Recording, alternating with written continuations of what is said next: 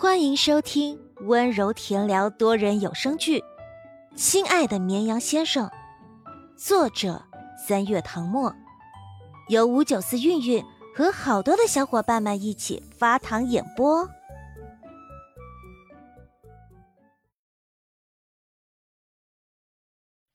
第八十八章，今晚的他很快乐。江实验不担心被狗仔偷拍。却还是要担心被游乐场的路人拍到，所以他拿出了秘密武器——鸭舌帽，扣在头上。戴好以后，他特地往下压了压帽檐，遮住上半张脸，将一双眼睛隐匿在阴影里。陆眠甚至都没看清他是从哪里拿出来的帽子，不由得觉得有点好笑，猜测他是不是随身携带帽子、口罩之类的。他还在发呆，江时宴已经做好了伪装，发号施令：“出发吧，开启我们的深夜游乐场之旅。”男人穿着简单的白 T 恤和黑色裤子，戴着鸭舌帽，帽檐上还有一个微笑表情的贴纸，配合幼稚的语气，说他是高中生也没人会怀疑。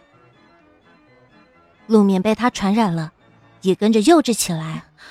我们的第一站是哪里？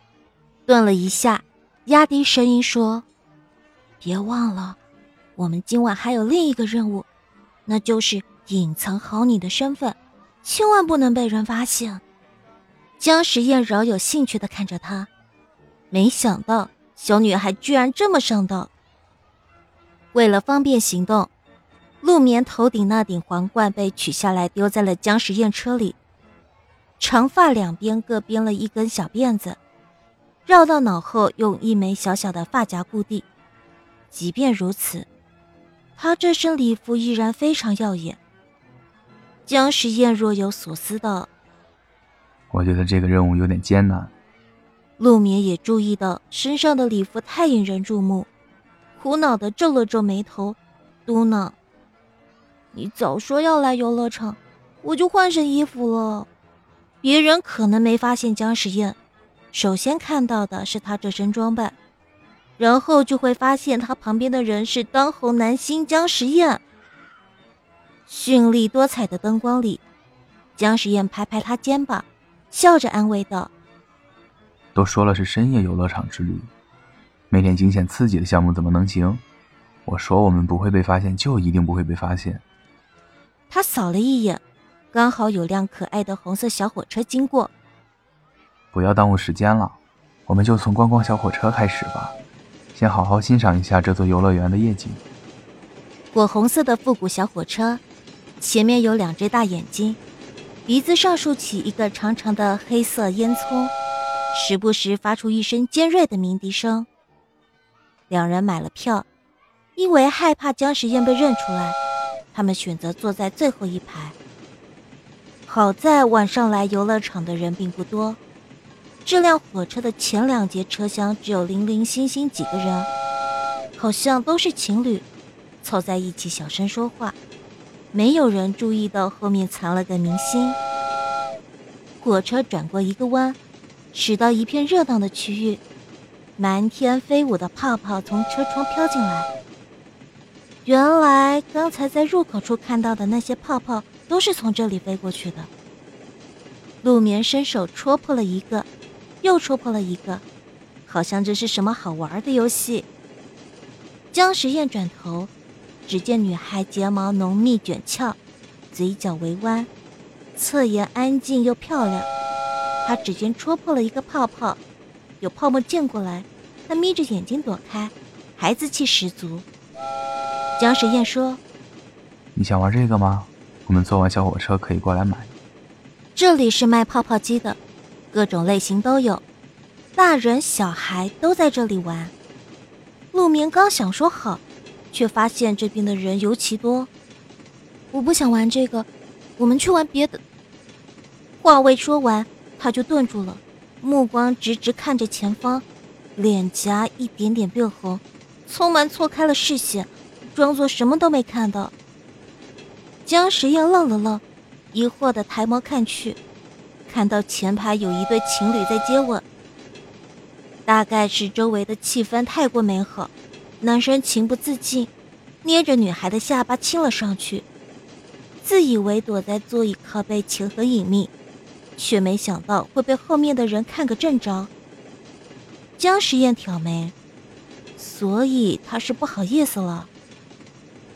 他开口说话，嗓音很低，尽量不打扰到前面吻得难分难舍的情侣。你看电视剧的时候没看过别人接吻？陆眠自觉这个话题有点危险，没有答话，心说电视里怎么能跟现实中亲眼看到的一样？江时宴小声嘀咕：“真没看过，不应该啊！你那天不是看过我演的现场版吗？但我演得很逼真呀，你当时看了也没这么大的反应。”陆眠终于正视他。同样很小声地说：“可是你说了那是借位，又没有真的亲到。”嗯？你怎么知道我没有这么大的反应？